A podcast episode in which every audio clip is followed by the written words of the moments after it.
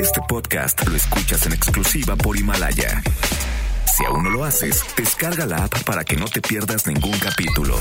Himalaya.com. Este programa cuenta con interpretación simultánea en lengua de señas mexicana a través de mbsnoticias.com y gracias a traducción, interpretación y accesibilidad en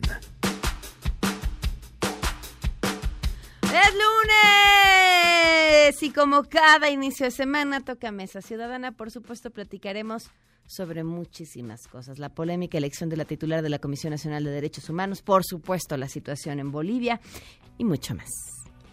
Sugerimos al presidente del Estado que denuncie su mandato presidencial, permitiendo la pacificación y el mantenimiento de la estabilidad por el bien de nuestra Bolivia.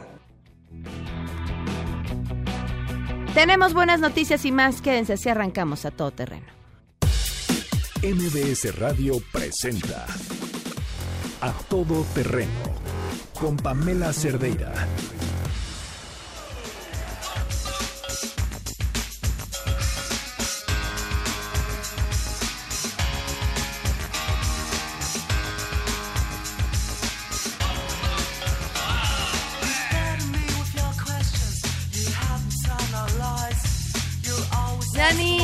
Lunes, ¿cómo estás? Hola Pan, muy buen lunes, muy bien. Lunes de One Hit Wonders. estamos Así es, estamos así, nos fuimos a los 90 Ujú. con esta banda británica que se Qué llama. IMF. Ajá. Y esto se llama Unbelievable. Si quieren recordar de esa década, pues que nos digan bien, qué fue lo, de lo menos feo. éxito. Eh, ¿lo, ¿Lo qué? lo menos feo de los 90. Lo menos feo de los 90 es que sí, y además es, yo siempre he insistido, los 90 tuvo una, fue una década bastante fea en música, sí hay cosas buenas, siempre algo Claro. que rescatar, pero fue muy fea, y estamos viviendo ahora en ese mismo ciclo, porque además todo es un ciclo, que se vivía en los 90, no solamente en la música tan mala, el reggaetón es el mejor ejemplo, sino la moda también. Yo usaba Claro. scrunchies y ahora los tacos estos para agarrarte el pelo otra vez están de moda. Eh, las eh, los chokers, las como estas gargantillas pegaditas al cuello se es. están volviendo a usar. La ceja gruesa otra Exacto. vez se está volviendo a usar. Eh, me, me gusta más el estilo de ahora, pero antes también se usaba un poco más. Este, Exacto. Muchas cosas han regresado. Así es, fue una, sí, pues una década bastante extraña. Rara. sí. rara y bueno, vera- veamos a ver qué tal. Ya in- iniciamos nueva década el, el siguiente año. Esperemos Ay, sí mejorar. es cierto, ya se va a acabar. Lo bueno es que siempre se acaba. Exacto. Gracias. Gracias.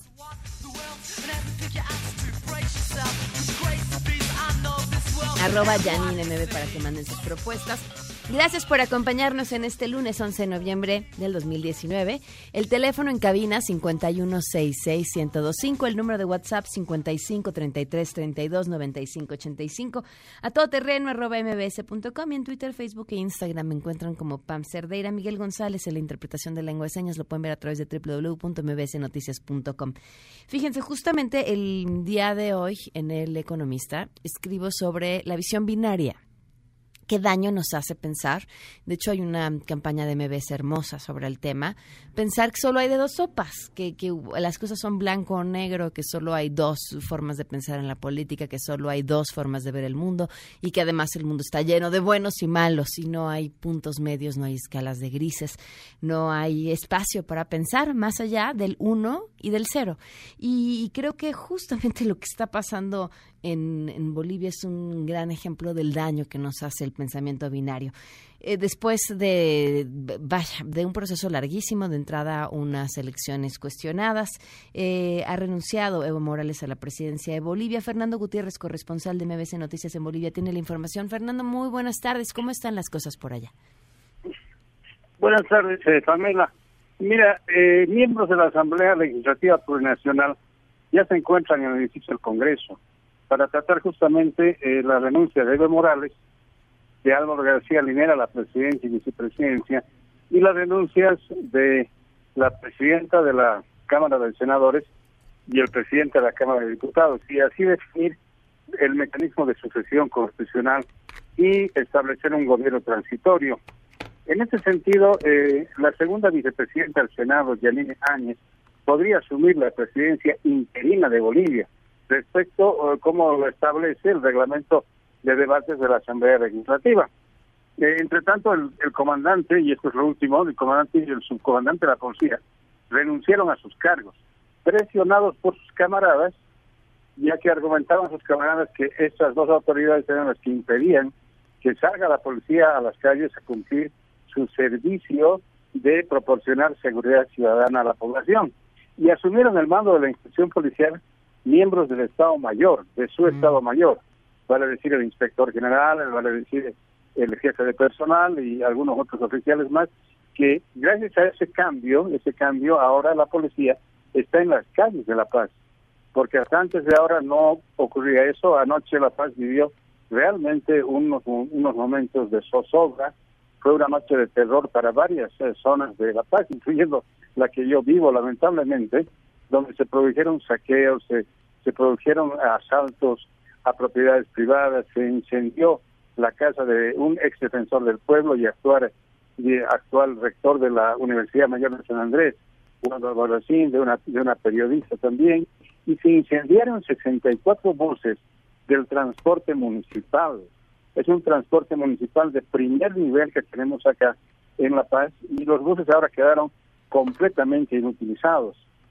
Gracias a Dios las eh, cámaras de seguridad lograron captar a las eh, imágenes de los autores o de los supuestos autores de estos eh, incidentes, de estos actos vandálicos y también acaba de aprenderlos, ah, especialmente a uno de ellos, a uno de ellos y ya está a disposición de, de la justicia.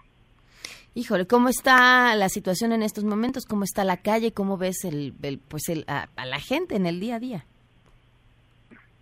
Mira, el clima de tensión sigue, especialmente en lo que se llama la ciudad del Alto, que es una ciudad contigua a la, a la, a la ciudad de la, de, la Paz, y en la zona sur se mantiene la tensión. Los servicios de los teleféricos, los nueve teleféricos que tenemos acá, se mantienen paralizados porque todavía la tranquilidad no llega, no llega a La Paz pese a la acción inmediata, rápida y bastante drástica de las fuerzas policiales que ahora sí están reprimiendo y deteniendo a todas estas personas que están causando daños a la propiedad privada aquí, en, especialmente en la zona sur, que es una zona residencial. Se espera que en el transcurso de las próximas horas pueda directamente eh, reunirse la Asamblea Legislativa y definitivamente dar paso al tratamiento de las renuncias que seguramente ya habrán llegado para estas alturas al Congreso y de una vez posibilitar que la senadora Yanine Áñez asuma la presidencia. Es más, cuando ella llegó a La Paz fue transportada por el helicóptero presidencial ya, los militares la transportaron desde el aeropuerto hasta instalaciones del Colegio Militar del Ejército y de ahí eh, fue conducida. Se espera que en el transcurso de las próximas horas pueda directamente eh, reunirse la Asamblea Legislativa y definitivamente dar paso al tratamiento de las renuncias que seguramente ya habrán llegado para estas alturas al Congreso y de una vez posibilitar que la senadora Yanine Áñez asuma la presidencia. Es más, cuando ella llegó a La Paz fue transportada por el helicóptero presidencial ya, los militares la transportaron desde el aeropuerto hasta instalaciones del Colegio Militar del Ejército y de ahí eh, fue conducida. Se espera que en el transcurso de las próximas horas pueda directamente eh, reunirse la Asamblea Legislativa y definitivamente dar paso al tratamiento de las renuncias. Fernando, creo que tenemos un, problema con la comunicación. Este, vamos a enlazarnos más tarde. Vamos con las buenas.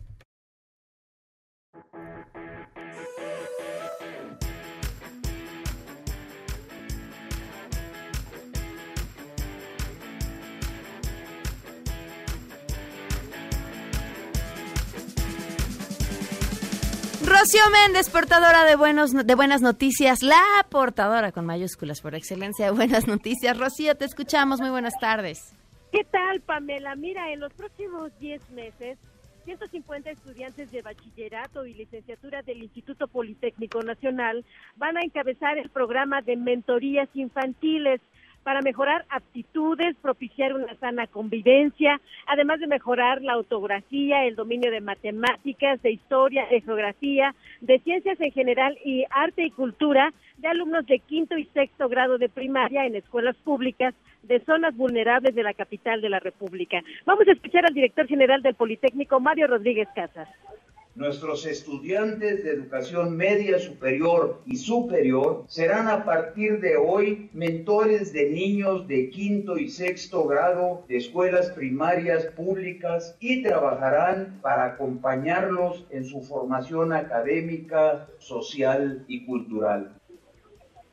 Hay que destacar que en este ciclo escolar los tutores del Politécnico van a acompañar a los alumnos de las primarias Fuerte de Loreto, Rabindranath Tagore, maestro Manuel Borja Soriano, profesor Laureano Jiménez, el doctor Salvador Allende y Lucas Ortiz, así como la escuela Cuauhtémoc. Es el reporte al momento, Pamela. Gracias, Rocío. Muy buenas tardes. Buenas tardes. Vamos a una pausa y continuamos a todo terreno. Regresamos a todo terreno. Este podcast lo escuchas en exclusiva por Himalaya. A todo terreno con Pamela Cerdeira. Continuamos. Las Fuerzas Armadas del Estado Plurinacional de Bolivia comunica a la opinión pública que, ante la escalada de conflicto que atraviesa el país, velando por la vida, la seguridad de la población, la garantía del imperio de la Constitución Política del Estado, en conformidad al artículo 20 de la Ley Orgánica de las Fuerzas Armadas, y luego de analizar la situación conflictiva interna, sugerimos al presidente del Estado que denuncie su mandato presidencial, permitiendo la pacificación y el mantenimiento de la estabilidad por el bien de nuestra Bolivia bueno, nos damos cuenta que tenemos muchas diferencias. Nuevamente quiero decirles, por estas cosas estamos renunciando, a que no sigan siendo amenazados, amedrentados, intimidados nuestras familias. Señalando que lo que ayer se produjo lo consideramos un golpe. A todo terreno.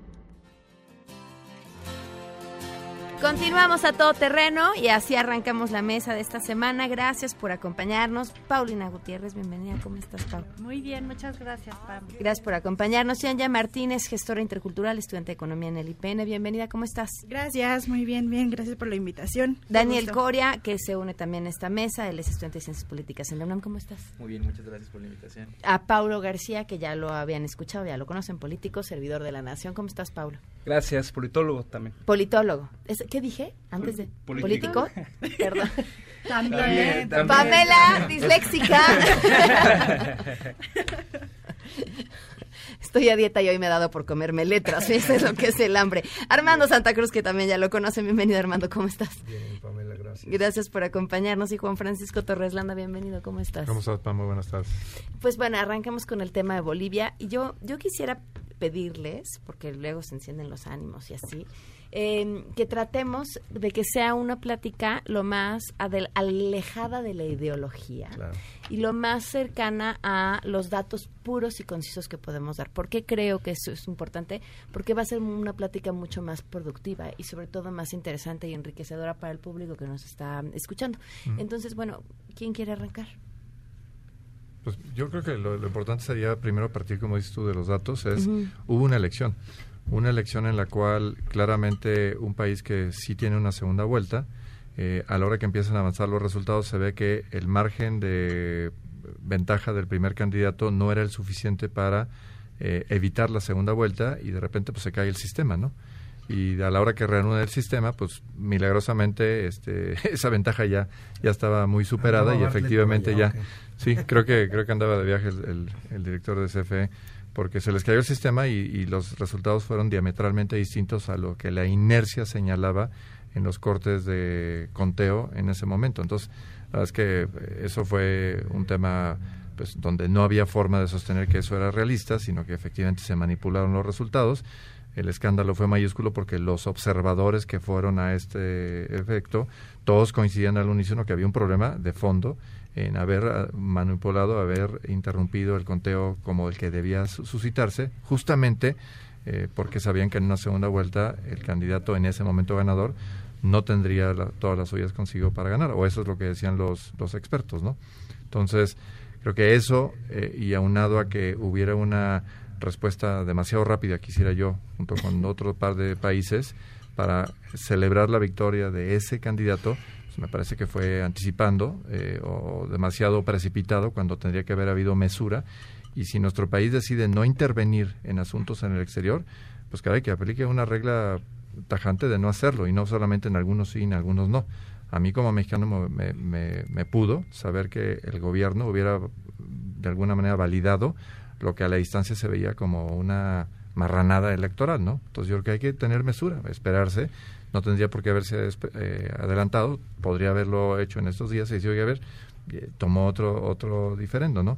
Y yo creo que yo no estoy obviamente justificando que haya golpes de Estado ni nada por el estilo, esa es otra cosa, pero de que la ofensa hacia el pueblo boliviano fue tan tajante que motivó lo que lo que vemos hoy en las calles, que eso sacara no sé cientos, había una manifestación que decían que eran millones, yo no sé cuántas personas había, pero había mucha gente y no eran acarreados. O sea, había un malestar generalizado de que algo, algo malo había sucedido, tan es así pues que el presidente dimitió, ¿no? ¿Qué pasa adelante? No lo sé. Ojalá que haya un proceso democrático transparente que eh, revitalice la democracia boliviana. Eso, eso claro.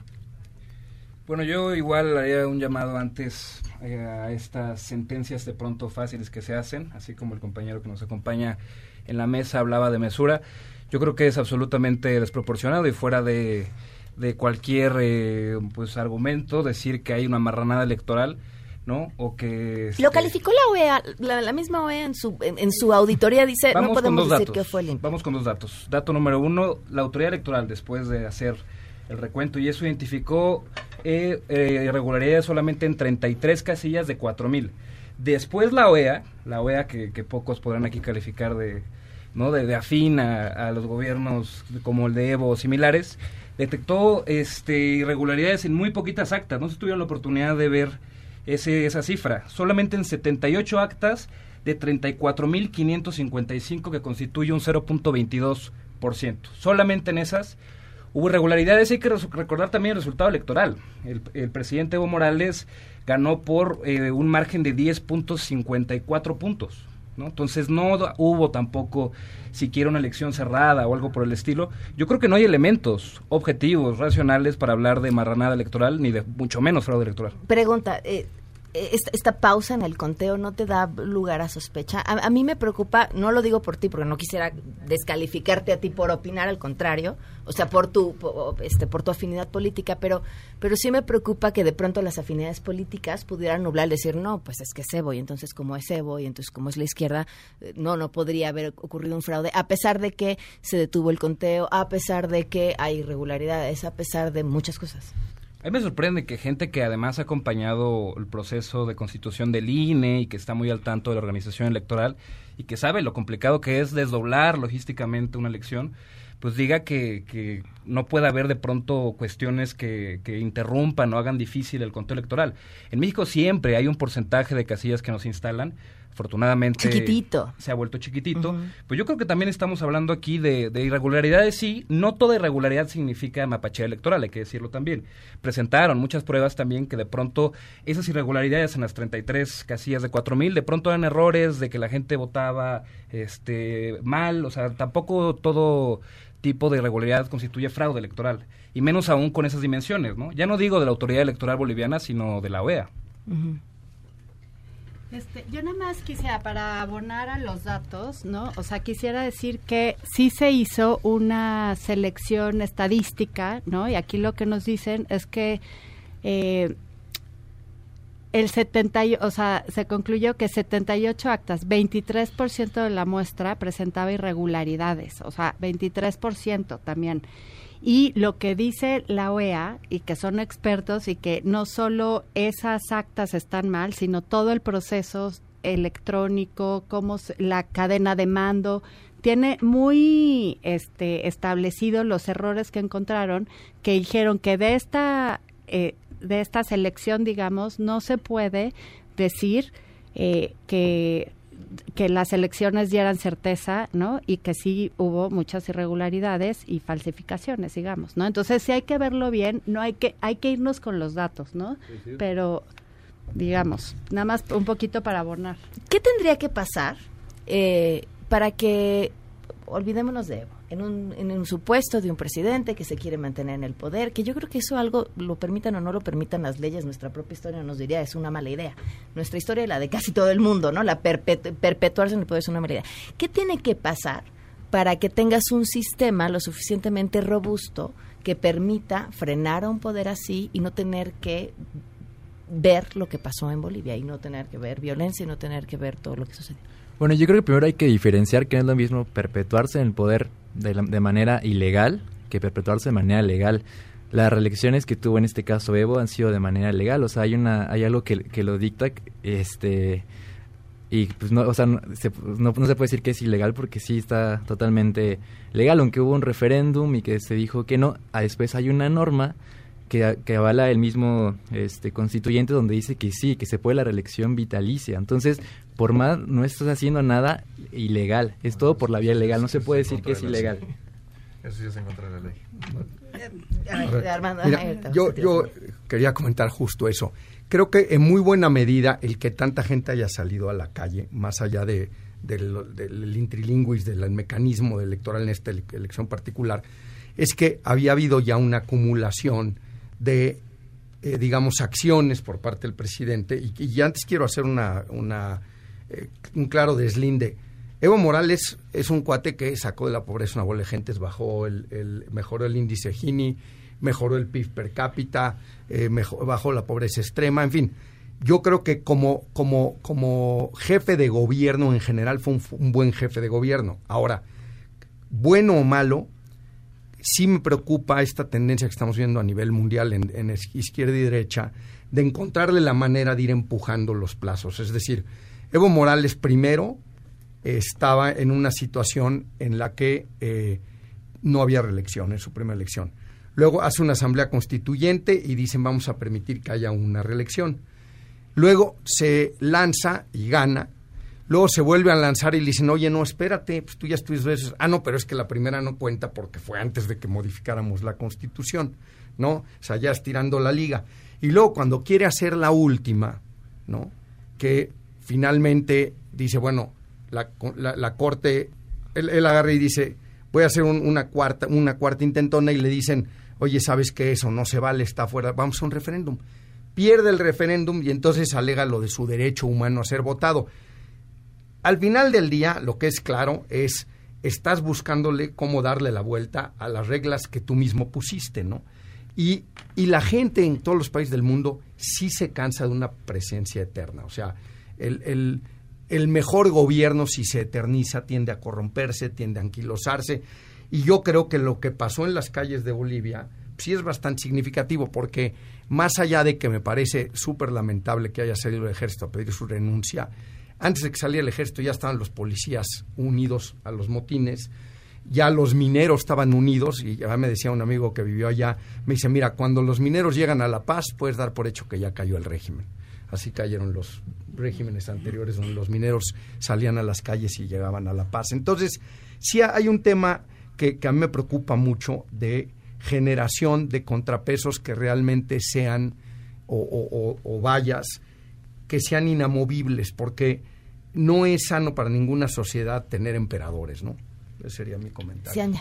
Yo creo que es muy importante tomar en cuenta cuál es el proyecto de, de Evo, ¿no? Justamente porque eh, el hecho de, de, que sea Evo como persona que pueda estar mucho tiempo en el poder, que así sea su periodo este normal, que se reelige, etcétera, creo que eh, es, importante contraponerlo a lo que ha significado ese gobierno, ¿no? Y de cómo eh, justamente ahorita que se está dando pues este golpe de estado no es que sea otra persona afín a, al proyecto que, que, pues por años el pueblo boliviano pues sí ha, respaldado no entonces eh, justamente em, este golpe de estado implica un proyecto totalmente contrario a lo que ha, ha, traído justamente Evo y que pues ha llevado al crecimiento del PIB a salir de la pobreza etcétera.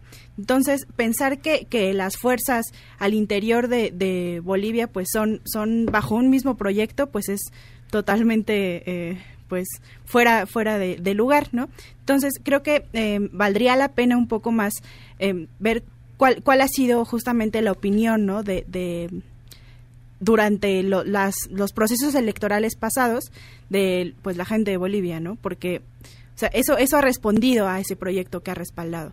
O sea, cuando fue lo de lo del referéndum, pues realmente eh, muchos salieron a decir, ¿no? Que sí, a pesar de que había aparentemente ganado ese no, o sea, no no se no se optaba por abandonar el proyecto que, que pues encabezaba el MAS de manera general.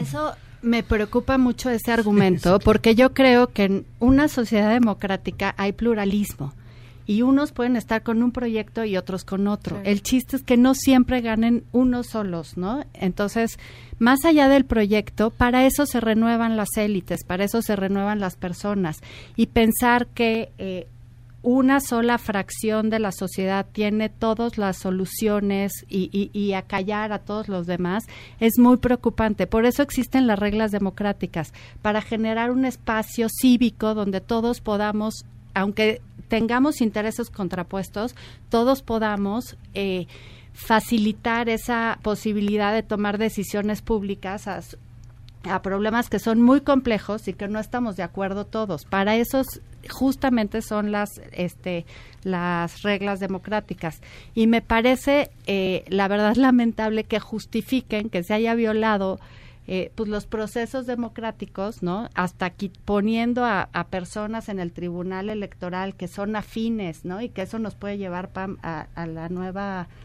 composición de la Suprema, de la Suprema Corte de Justicia, de la Comisión Nacional y de las pretender cambiar al INE, que es algo que funciona, que para qué lo quieren cambiar, me parece que eso es muy aunque estén de acuerdo con el proyecto, tú no puedes quitarle a las personas la posibilidad de participar en un espacio cívico, porque si no, si tú les limitas eso, eso las decisiones se van a tomar para imponer intereses a través de la fuerza, como es ahorita el golpe de Estado, que es la, muy lamentable, ¿no? Pero... Pablo, ¿querías agregar? Sí, eh, yo creo que también se ha querido construir una caricatura, porque, porque es eso, es una caricatura, no, no tiene correlato real con lo que está pasando en Bolivia, como si hubiera un, una persona, un dirigente político que fuera absolutamente antipopular, ¿no? que solo lo apoyara una fracción muy pequeña de la población y que por la fuerza se quisiera quedar con el poder. A ver, otra vez hay que recordar, Evo Morales ganó las elecciones en Bolivia por 10.5%. Sí, cabe obviamente este, los comentarios sobre el procedimiento y demás que se estaban atendiendo, ¿no? Este, y además no hemos hablado de la parte más sensible del tema, pues es que, que, esta, digamos, diferencia política se tradujo, se le dio respuesta a través de, del embate militar. Eso es absolutamente... Pero que todos lo han condenado, eh, en eso creo que están todos de acuerdo, ¿no? No es la forma. No todos, o sea, yo, yo he visto gente... Ah, bueno, de Twitter, no, aquí, de aquí sí, aquí. de aquí sí. Todos en contra de ah, que okay. los militares aquí, toman aquí. parte de... Pero, es un golpe de Estado. Pero yo creo que sí, sí, hay que decir, a mí me parece peligroso que, la, que el, un dirigente político eh, además la bancada que tiene más diputados de oposición salga a celebrar una disolución militar de un gobierno democrático. Eso es absolutamente re repudiable y todo demócrata de sensato debería estar en contra. Coincidimos. Vamos a una pausa porque Janine ya me está echando ojos feos. Volvemos. Y aquí no es una democracia, manda él. Regresamos a todo terreno. Este podcast lo escuchas en exclusiva por Himalaya. A todo terreno con Pamela Cerdeira. Continuamos.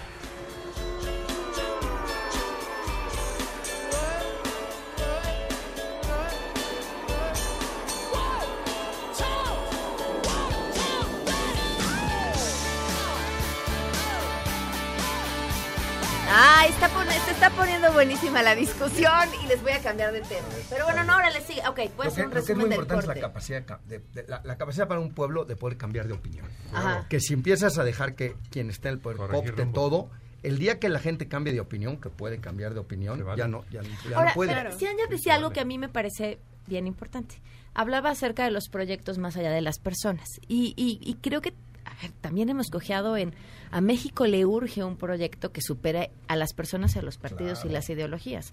O sea, si tuviéramos desde hace 20 años un proyecto educativo por el que siguiéramos apostando, pues hubiéramos avanzado. públicas, o policía, o claro. O sea, estamos re- aquí nos reinventamos cada sexenio y eso es un pasito para adelante, tres pasitos para atrás, ¿no? Y si después del sexenio de Andrés Manuel López Obrador llega otro partido, ¿saben qué va a pasar Va con lo que ha propuesto Andrés Manuel López Obrador? bueno y malo, ¿eh? Porque hay cosas buenas, se va a ir para atrás, porque porque no le apostamos a un proyecto más grande. la policía es plural y transpartidista. O sea, Morena, PRD, PRI, PAN, todos.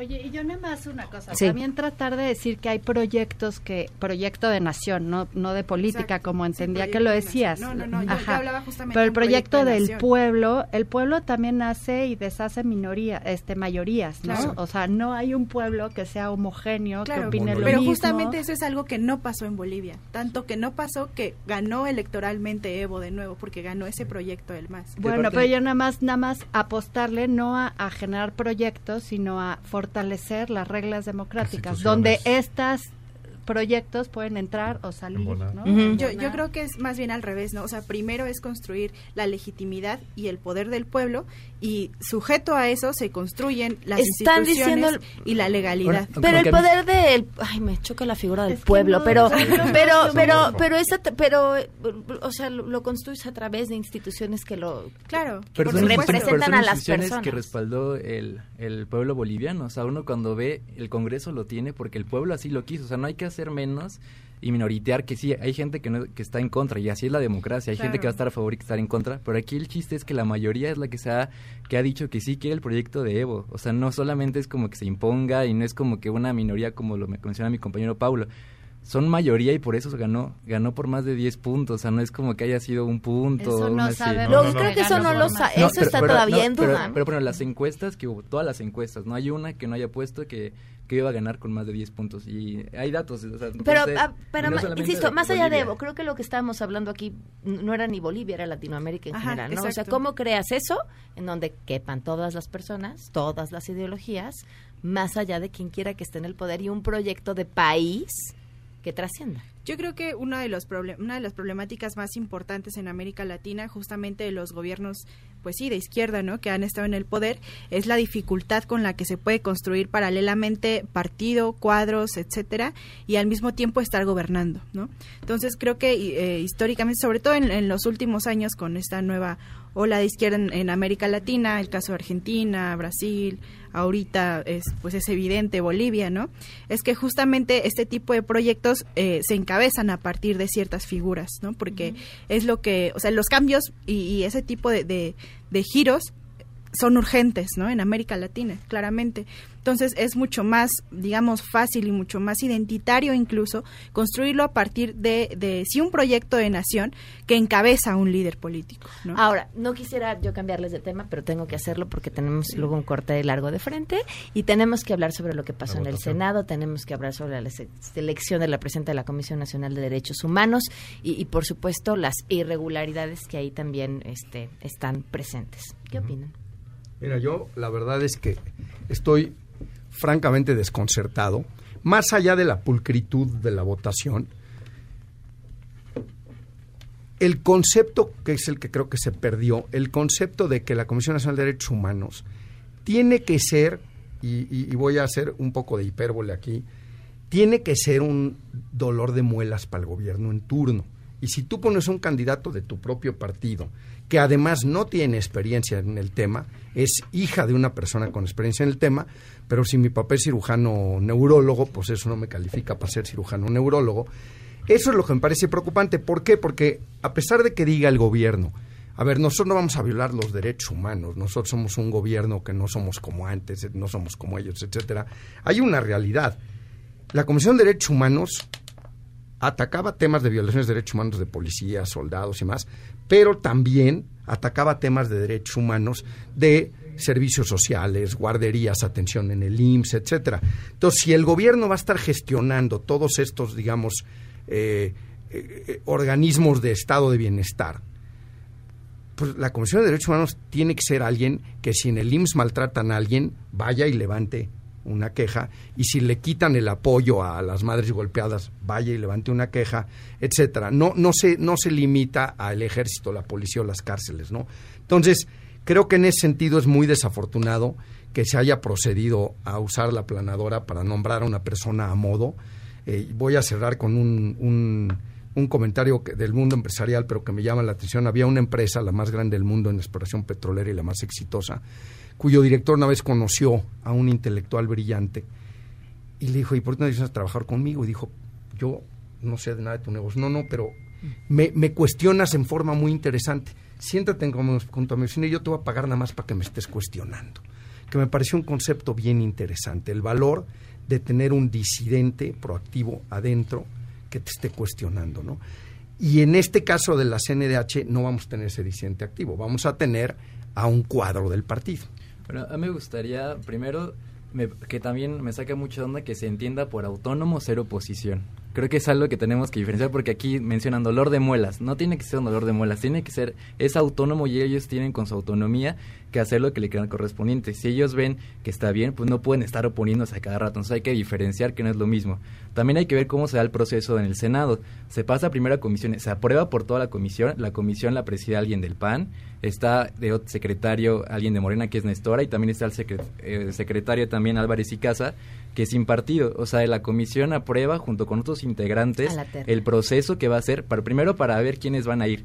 Además que participaron organizaciones civiles que dieron el visto bueno a la Que gente. Y lo, el proceso. no, y lo primero que y lo primero que decían era que lo que buscaban e- era alguien que estuviera a cargo que fuera que hubiera sido víctima sobre todo y lo tienen en el caso de Rosario o sea no es como que se vaya alejado además que se aprobó o sea están se aprobó en comisiones de hecho justamente en el, en la comisión los, las senadoras de Morena fueron las que votaron en contra de esa terna y, el, y tanto el PAN como los demás votaron a favor. Entonces ahora salen diciendo que, que está mal el proceso y, demás cosas cuando se vio en la realidad que hicieron otra votación y que le salieron mal las cuentas y ahora están echando la bolita de que no, es que no estuvo mal el proceso cuando ellos mismos la No, aprobaron. pero eso sí están las pruebas de que contaron mal. Eso, sí- eso creo que sí. so- hablamos de datos indiscutibles. O sea, No, no. ahí lo, está el video. No, sí, pero el video no dice nada. El video no se ve que viene el voto sobre alguien. el y se No, se no, no, no, no, no sobre quién, no, no, no sobre quién, pero No. sí sobre el número Hay- de votos y se, y se explicó bien lo que hay. Uno es un, un sobre que se puso ahí donde los senadores ponen el sobre. Yo he estado ahí, se pone el sobre y ponen ahí el voto adentro. Fue un sobre lo que está ahí. Y el otro fue una hoja en blanco que pusieron donde no tenía ningún voto y por eso fue así. De hecho, lo que hablan es que había 118 senadores y solamente 114 fueron los que emitieron su voto. A ver. Bueno, yo más allá del procedimiento también, eh, me parece que, que no es de oposición o no, y, y eso es lo que me preocupa del actual gobierno, ¿no? ¿Estás conmigo o estás en contra mía? O sea, son instituciones, son eh, que le han costado mucho a la sociedad mexicana, que algunas veces han servido mejor que otras, pero son protección de los derechos humanos, un control al poder público para defendernos a nosotros y ampliar este espacio cívico del que yo hablaba. Partiendo del principio de que el poder público es falible. Exacto. O sea, por buen bien intencionado que sea, entonces tiene que haber alguien que le diga, oye, ahí la regaste. Exacto, y además puedes legitimar más tus decisiones si estás, si alguien te las está demostrando que, que hay algún problema y tú puedes corregir, ¿no? Eso es, y más ahorita que la justicia está hecho un desastre en nuestro país, un poder juris- no jurisdiccional de los derechos humanos sería como muy bueno. Pero a mí sí lo que me dice, yo sí acabé desbastada, perdón, eh, de cómo la necedad con la que la candidata del presidente tenía que quedar ahí, a pesar de que se lastimara la relación con los partidos de oposición. Además de todo, me pareció pues que ya no tienen autoridad moral para decir que son demócratas. Me queda un minuto y un minuto. Entonces, ¿no lo querías usar tú? Sí. Yo te vi alzar la mano. Voy a decir algo que no les va a gustar, estoy seguro, por vaya estética, como en términos absolutos, meritocrática y tal. Yo creo que el perfil que tiene que encabezar la Comisión Nacional de Derechos Humanos, más que otra cosa, es sensibilidad con las víctimas. En un país que ha sido señalado internacionalmente por violaciones sistemáticas a los derechos humanos, yo no sé por qué alguien con tantos doctorados necesariamente vaya a ser sensible con las víctimas, ¿no? Yo en ese sentido creo que la persona que terminó siendo electa por el Senado, por la mayoría, el Senado que marca la Constitución, es la- una persona que tiene esa trayectoria, que es una persona que tiene sensibilidad con las víctimas y estoy convencido de que... Pregunta esa- rápida, en perdón que te quite de tus minutos. Si fuera el PRI en el poder y fuera una militante priista la seleccionada para estar frente de la Comisión Nacional de Derechos Humanos, ¿no te incomodaría? A, tras haber pasado, como sido víctima. O sea, yo creo que justamente, es, y es parte de lo que quería comentar, es la cuestión de sensibilizar y de empatía, ¿no? O sea, porque en todos estos años, quien ha ocupado esos cargos, pues claramente no ha tenido una sensibilidad para resolver asuntos con enfoque de derechos humanos, ¿no? Pero, en serio, si fuera el PRI, ¿no te incomodaría? No, por supuesto que me incomodaría, pero porque justamente creo que desde el PRI no ha habido esa sensibilización de, con, con cuestión de derechos humanos realmente nunca. Yo, creo que aquí sí hay una opinión viciada porque además eh, el proceso fue desasiado. Quien encabece esa comisión tiene que ser alguien que tenga un proceso que sea prístino, que justamente la legitime a la persona que fuera, para que justamente sea el ombudsperson que puede realmente vigilar que el cumplimiento de derechos humanos, y no solamente estamos hablando de víctimas, son muchas otras cosas que derechos humanos abarcan. Desde 2011 la Constitución regula y tutela los derechos humanos todos, no nada más es víctimas. Nosotros hemos sido una voz eh, beligerante en contra de este tipo de designaciones. Uno de ellos, por ejemplo, fue el fiscal carnal. El fiscal carnal no llegó a la posición que estaba diseñado por el anterior régimen, justamente por la oposición que se encabezó por un colectivo para evitar esa, esa atrocidad. Pero ahora estamos viendo, esto es un patrón, no es lo que sucedió la semana pasada. Descabezaron la CRE, descabezaron la CNH, descabezaron los órganos constitucionales autónomos. Esto es parte de un patrón. Entonces ahí es donde está la gravedad. Están colocando, y la Corte sobre todo, este, están descabezando la autonomía. Nos vamos. Les agradezco muchísimo de verdad que nos hayan acompañado y que por supuesto sigamos platicando. Muchas gracias. Vamos a una pausa y se quedan en mesa para todos con Manuel López San Martín. Adiós. MBS Radio presentó A Todo Terreno con Pamela Cerdeira, donde la noticia eres tú. Este podcast lo escuchas en exclusiva por Himalaya. Si aún no lo haces, descarga la app para que no te pierdas ningún capítulo. Himalaya.com